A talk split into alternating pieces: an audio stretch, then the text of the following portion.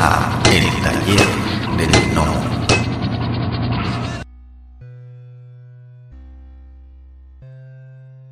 Pues sí, exactamente. Es algo que, eh, que el cómic, al fin y al cabo, es algo de dos. Bueno, perdón, de dos no. Pues ya tenemos eh, coloristas, si lo hay, o incluso el rotulista, que también pone su parte a la hora de, que es muy importante, de, de añadir pues los textos y los bocadillos y, y onomatopeyas y tal. Sí, sí. Y, y, y, y en tu en tu experiencia, ¿qué es lo más difícil? ¿Qué es lo qué, qué, qué es la parte más difícil de, de trabajar con los guiones? Bueno, mm, quizás lo más difícil, yo es que ahora estoy tocando mucho el tema histórico, estoy trabajando con una editorial de corte histórico, quizás lo más difícil es la documentación. La fase de documentación es muy ardua y muchas veces mm, te encuentras con cosas casi inabarcables que, necesitas de, de, muchas horas de, de investigación. Entonces creo que es quizás la parte más más aburrida quizá o la más ardua, perdón, la más ardua del proceso es, es la documentación. Ok. Y como, bueno, y ahorita que tocas ese tema, por ejemplo, voy a poner un ejemplo muy, muy, mexicano, ¿no? En, el sentido. Aquí nosotros, eh, por ejemplo, el gobierno nos vende a Francisco Villa, por ejemplo, ¿no? El famosísimo centauro del norte, que lo ponen como el generalísimo, el héroe, el, el, el único que ha podido invadir Estados Unidos, bla, bla, bla, ¿no? Lo pintan como un héroe, pero cuando ya haces la, investigación histórica sobre lo que en realidad era Francisco Villa, por ejemplo, que era un desgraciado, no quiero usar la palabra, pero era un desgraciado el hombre y que dista mucho la, la, lo, que, lo que los libros de texto nos enseñan a la persona real. Eh, por ejemplo, en, este caso, hacer un cómic de Francisco Villa con una documentación histórica verdadera, pues sería el villano, no sería el héroe en el caso de ustedes, digo, te lo, te lo, te lo comento así, desconozco, eh, tienen ese, tienen ese, ese, vaya, tienen ese mismo, no problema, esa misma situación de que tengan un cierto tal o cual personaje que podías decir, ah, es que este es héroe o este es antagonista y ya en, la, en, en, la, en la en la investigación histórica resulta que es diametralmente opuesto. Yo creo que ya ese ese sesgo histórico pues va quedando un poquito de un poquito atrás. Ya creo que, que ahora ya sí o menos desde, desde, la editorial en que trabajo y, y, en la que estoy pues somos muy rigurosos con, con los hechos históricos.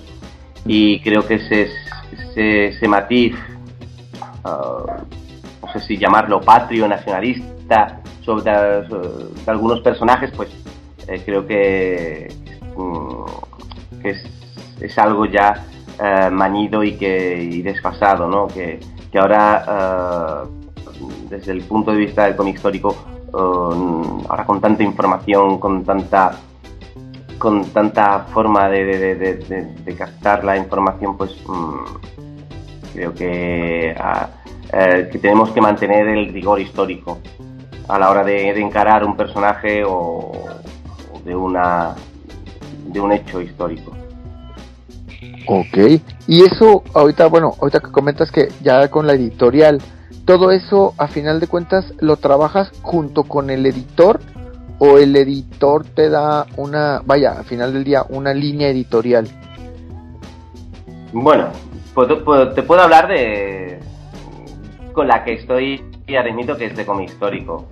Tocado otros, otros, cómics de superhéroes y de tal, pero vamos, vamos a ya que hemos cogido, eh, hemos oh, centrado la conversación en, este, en este modo, pues uh, resulta que, el editor nos da um, vía libre a la hora de, de, eh, encarar la fórmula para uh, narrar, pues, ya o la biografía de algún personaje o de o de algún hecho histórico. Así que mmm, tenemos carta blanca siempre, claro, que eh, nos atengamos a unos hechos históricos que sean verdaderos y que no nos inventemos nada, sino que, que, que el, el trabajo de documentación esté reflejado pues después lo que vamos a narrar en el cómic.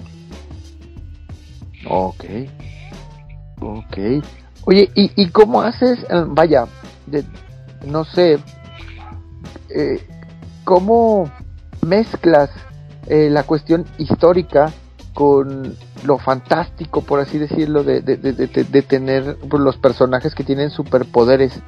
Eso me, me, suena bastante interesante. ¿Cómo, cómo, ¿Cómo haces tú la mezcla entre respetar lo que esos hechos históricos y, y, y, mezclarle esa parte de, de, de, de, fantasía, por así decirlo, para ya entregar el producto final? Sí, esto sería sobre el universo 36. Pues, uh -huh. Yo creo que es fácil. Al final, al cabo, los superhéroes son personas. Entonces, eh, narrar un hecho histórico con la presencia de superhéroes es simplemente pues narrar eh, ese hecho con, gente que vuela o que tira rayos, pero que el resultado es el mismo. Es decir, si en una batalla ocurre tal conquista o luchan tal uh, tal número de personas o tal antagonistas, ¿no?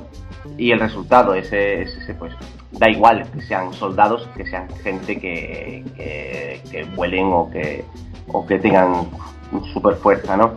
Eh, creo que, podemos narrar un hecho histórico con la presencia de, gente con poderes sin que ello tenga que cambiar el, el, hecho histórico en sí. Así que yo siempre me atengo a lo que, a lo que ocurrió.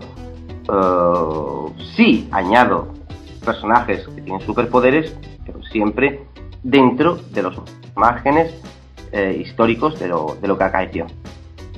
Oh, ok, ok. Ok.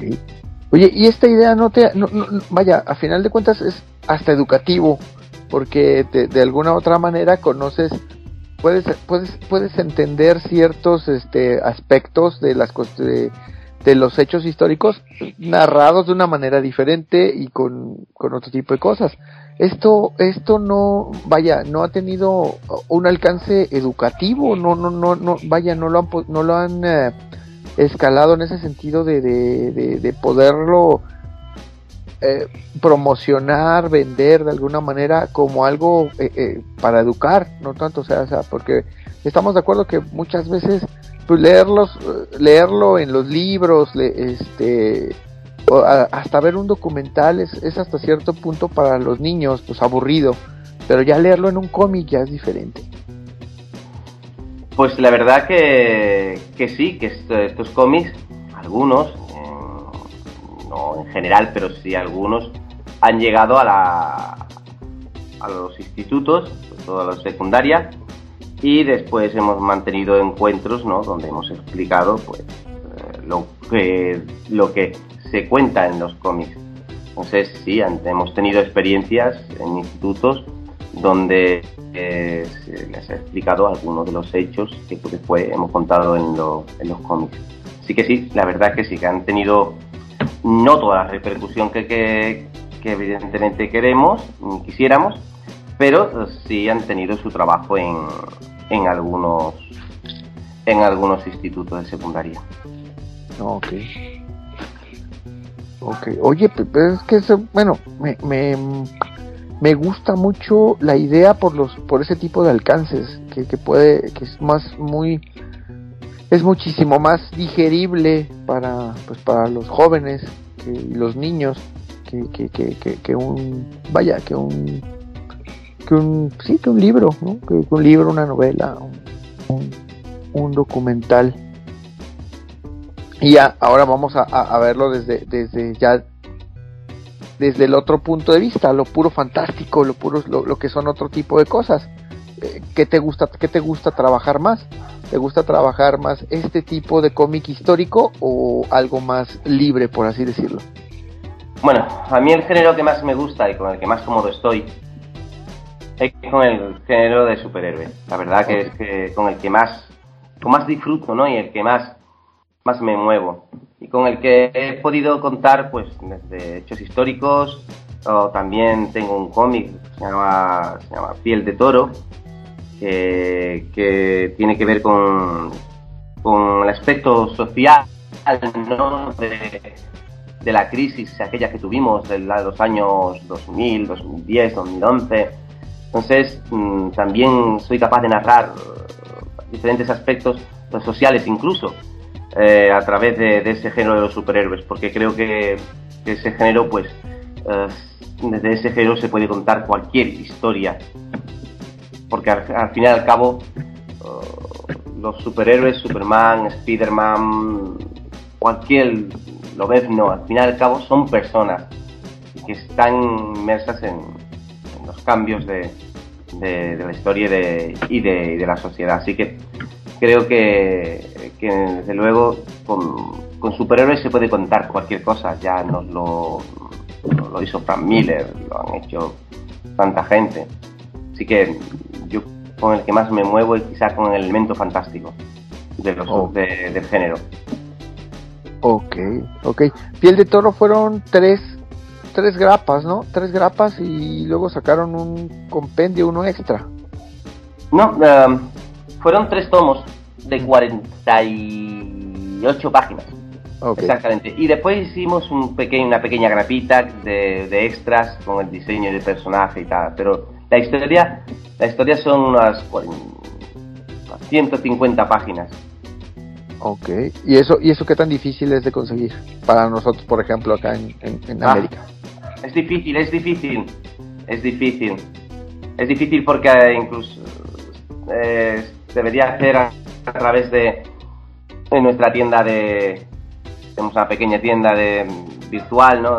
por internet. Eh, pero claro, son muy pocos ejemplares lo que hacemos porque nosotros nos centramos, al ser crowdfunding, nos centramos en los mecenas. Entonces, pues, hacemos uh, tiradas mm, pequeñitas y muy, centradas en, en, que, en que sean algo exclusivo o casi exclusivo para, para los mecenas. Ok. Que tengan pues ese, ese, ya que aportan algo uh, para la creación, pues que tengan, digamos, esa casi exclusividad. Ok. Ok, ahorita, bueno, ya ves, eh, tomamos, ahorita te, tomé una pausa hace ratito que me regresé un poquito más a, tus orígenes, pero ya volvimos a este punto, ¿no? Del, del, del, crowdfunding. Como autor, ¿qué tan complicado es? Mm, vaya, o sea, presentar los proyectos eh, para, para, vaya, para las plataformas y, cómo vives ese proceso de, de, estar viendo que si crece, que si no crece el, fondeo, este, ofrecen recompensas para poder aumentar el, el, vaya, el fondeo. Digo, debe de ser un, debe de ser una situación bastante compleja en el sentido de que pues tienes que estar muy al pendiente de si, si, llegas, si no llegas, y luego desafortunadamente luego muchas veces si no llegas a la meta, pues no se publica, ¿no? Porque pues tienes que llegar a la meta porque es tu mínimo indispensable para poder publicar eh, lo que quieres, lo que quieres hacer. Eso me suena bien interesante como, como autor, cómo lo vibres, cómo lo sufres a final de cuentas, ¿no?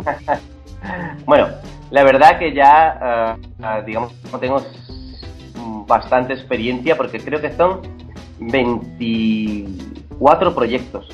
Hablo de memoria, ¿eh? 24 proyectos en los eh, profundeados con éxito. La verdad que he tenido la suerte, tocamos madera, de que todas las propuestas, que ya son bastantes, han salido adelante. Y, digamos que al principio pues era se vivía pues con angustia, ¿no? Con, con, desazón. Ahora quizás pues ya que tenemos nuestros nuestro público, nuestros mecenas establecidos, a los cuales no hay palabras para agradecérselo, eh, que, eh, que, proyecto tras proyecto pues lo hacen realidad, eh, es quizás más una sensación más calmada, ¿no? Pero la verdad que, que los primeros proyectos y, o, proyectos novedosos pues que son por primera vez que se ponen en, en, marcha pues se viven con, con la tensión ¿no? de, de, ir con el F5 continuamente a ver si, si, si se llega a la, a la cifra eh, que se pide.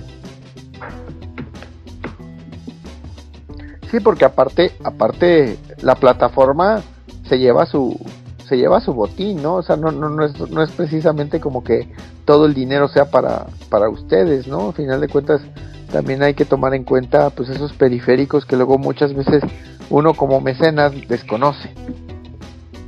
Claro, um, evidentemente la plataforma uh, hace su trabajo y, se queda con, con parte de, de, ese, eh, de ese dinero que se pide. Pero es algo que ya uh, lo conoces y en ese dinero va inclu incluido pues ese, ese dinero que, que, los que, que, la plataforma va, va a quedarse por su gestión, ¿no?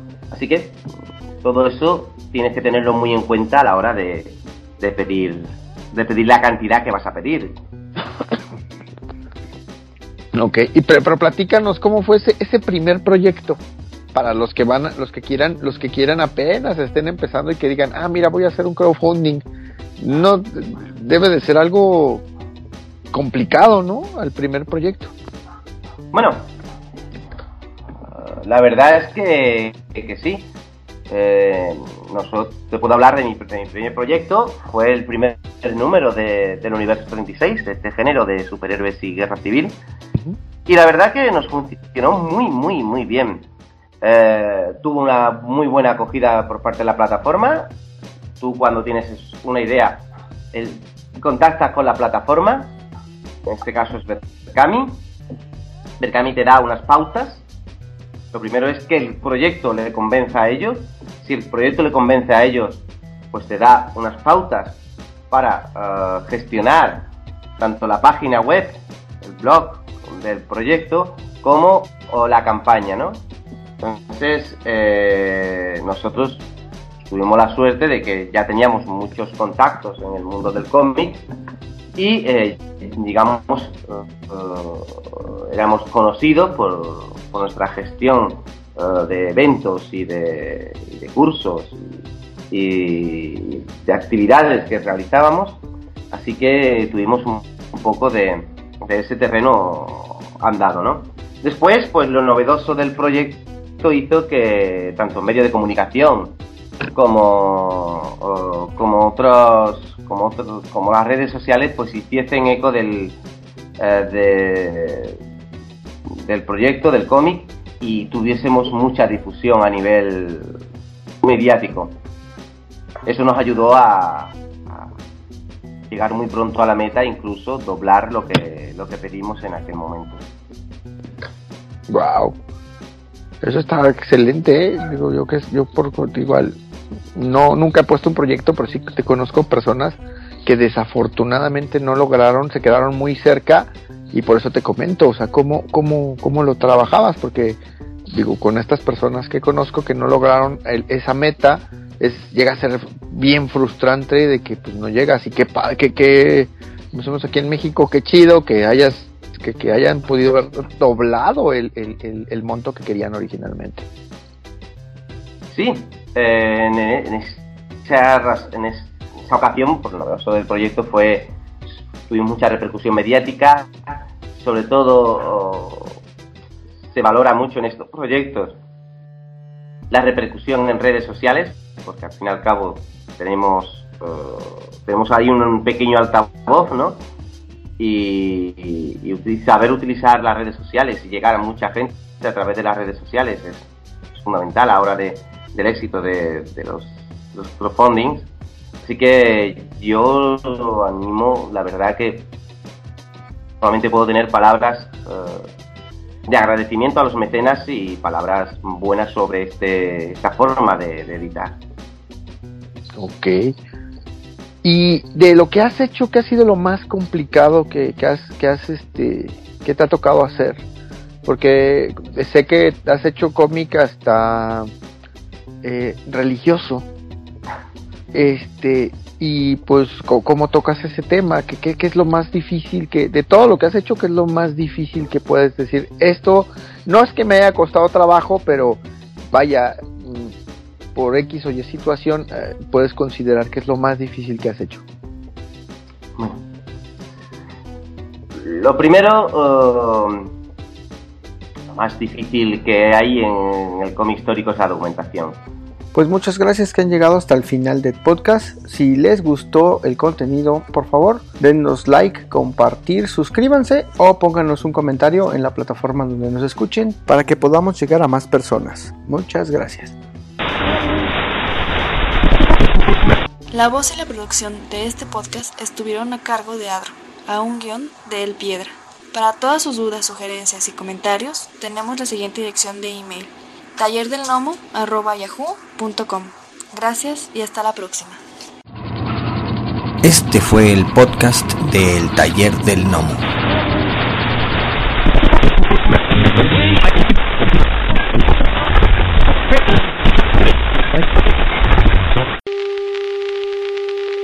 The next 60 seconds, this station will conduct a test of the emergency broadcast system. This is only a test.